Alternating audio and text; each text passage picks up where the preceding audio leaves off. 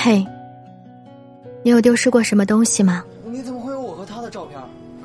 这里是是杨芷的时光准备回宿舍。信物招领处，我是杨芷。在这儿，存放着的每一件物品，都拥有一段关于爱的故事。我常常想，如果九一年的演唱会你等的人是我，总有一个故事该有多好。属于你。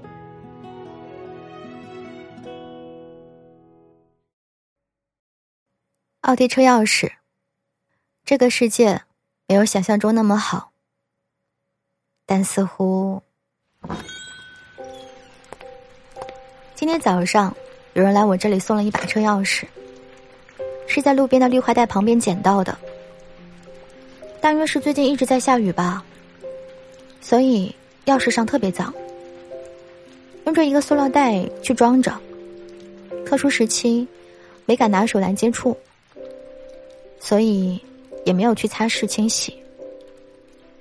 我戴上手套和口罩，来到一旁，用酒精开始冲洗消毒。淤泥被清洗干净之后，钥匙串上也露出了原本的模样。这应该是一把奥迪车的钥匙。钥匙扣上还有一串号码牌。收拾妥当了之后。我拿起了电话，拨打了过去。对方是一个男人，声音沙哑的厉害，还带着浓重的鼻音。问清楚了地址之后，跟我约在了下午三点见面。下午两点五十五分，招领处的大门被推开了。这是一个穿着黑色羽绒服的男人。夹裹着寒风就走了进来。他摘掉口罩，露出了一张消瘦而憔悴的脸，还有浓重的黑眼圈，布满红色血丝的眼珠。我是来取我的车钥匙的。一开口，是夹杂着沙粒般的沙哑嗓音。我将登记本递给他，让他签字领取。纤长而消瘦的手，在表格上写上了他的名字——肖木。自己还挺好看的。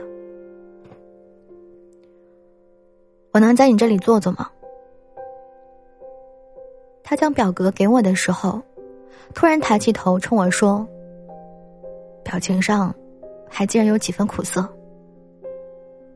就像是一个抱着浮木在海上漂泊了很久很久的人，终于见到了一艘船，提出了请求。嗯，好啊，你要喝点水果茶吗？我自己煮的，还算挺好喝的。我笑笑的回应道。他点点头，像是突然卸下了防备，整个人舒服的坐在了沙发上。寄存的猫从角落里面钻了出来，跳到了沙发上。看它没有排斥，然后依偎到了他的旁边，不一会儿就发出了咕噜噜的声音。他伸出手给猫去顺毛，表情和刚进来的时候判若两人。我以为我活不到今天。肖木突然开了口：“创业失败之后，我所能想到的办法都尝试了，可还是无能为力。交往了三年的女朋友离开了，曾经所谓的哥们儿电话怎么打都打不通，要么在外地，好像我变成了一个被全世界抛弃的人。”我去找曾经合作过的伙伴，我以为会有新的转机。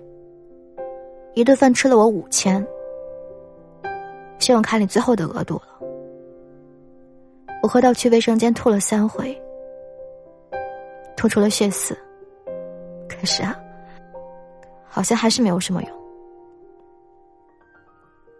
没钱找代驾，也没钱打车。一路走回去的时候，不知道摔进雨水里多少次。我到家的时候，衣服都湿透了。打开灯，才想起来，电费已经好久没缴了，水也停了。燃气费今年压根我就没交，我就那样囫囵着躺进了被窝里面，手机拿出来，通讯录翻了一次又一次，一遍又一遍，我发现自己竟然找不到一个可以打电话的人，我一个大男人。就那样窝在被子里面，嚎啕大哭了起来。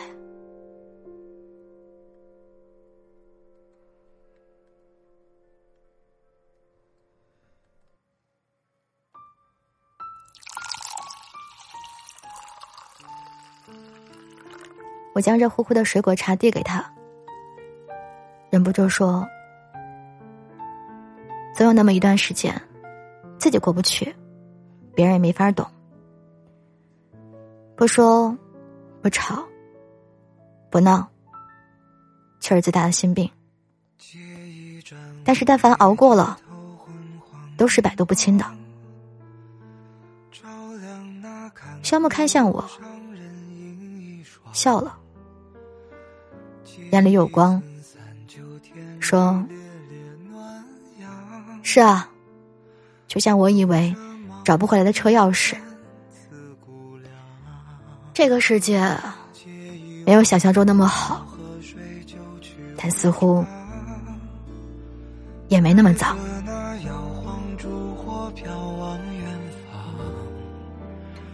借一段往日旋律婉转悠扬，把这不能说的轻轻唱。被这风吹散的他爱的不深，被这雨淋湿的人说他不会冷。无边夜色到底还要蒙住多少人？他写进眼里，他不敢承认。我是杨芷。欢迎收听杨植的时光，现物找领处。在这里有一千个温暖的故事等待着被你聆听。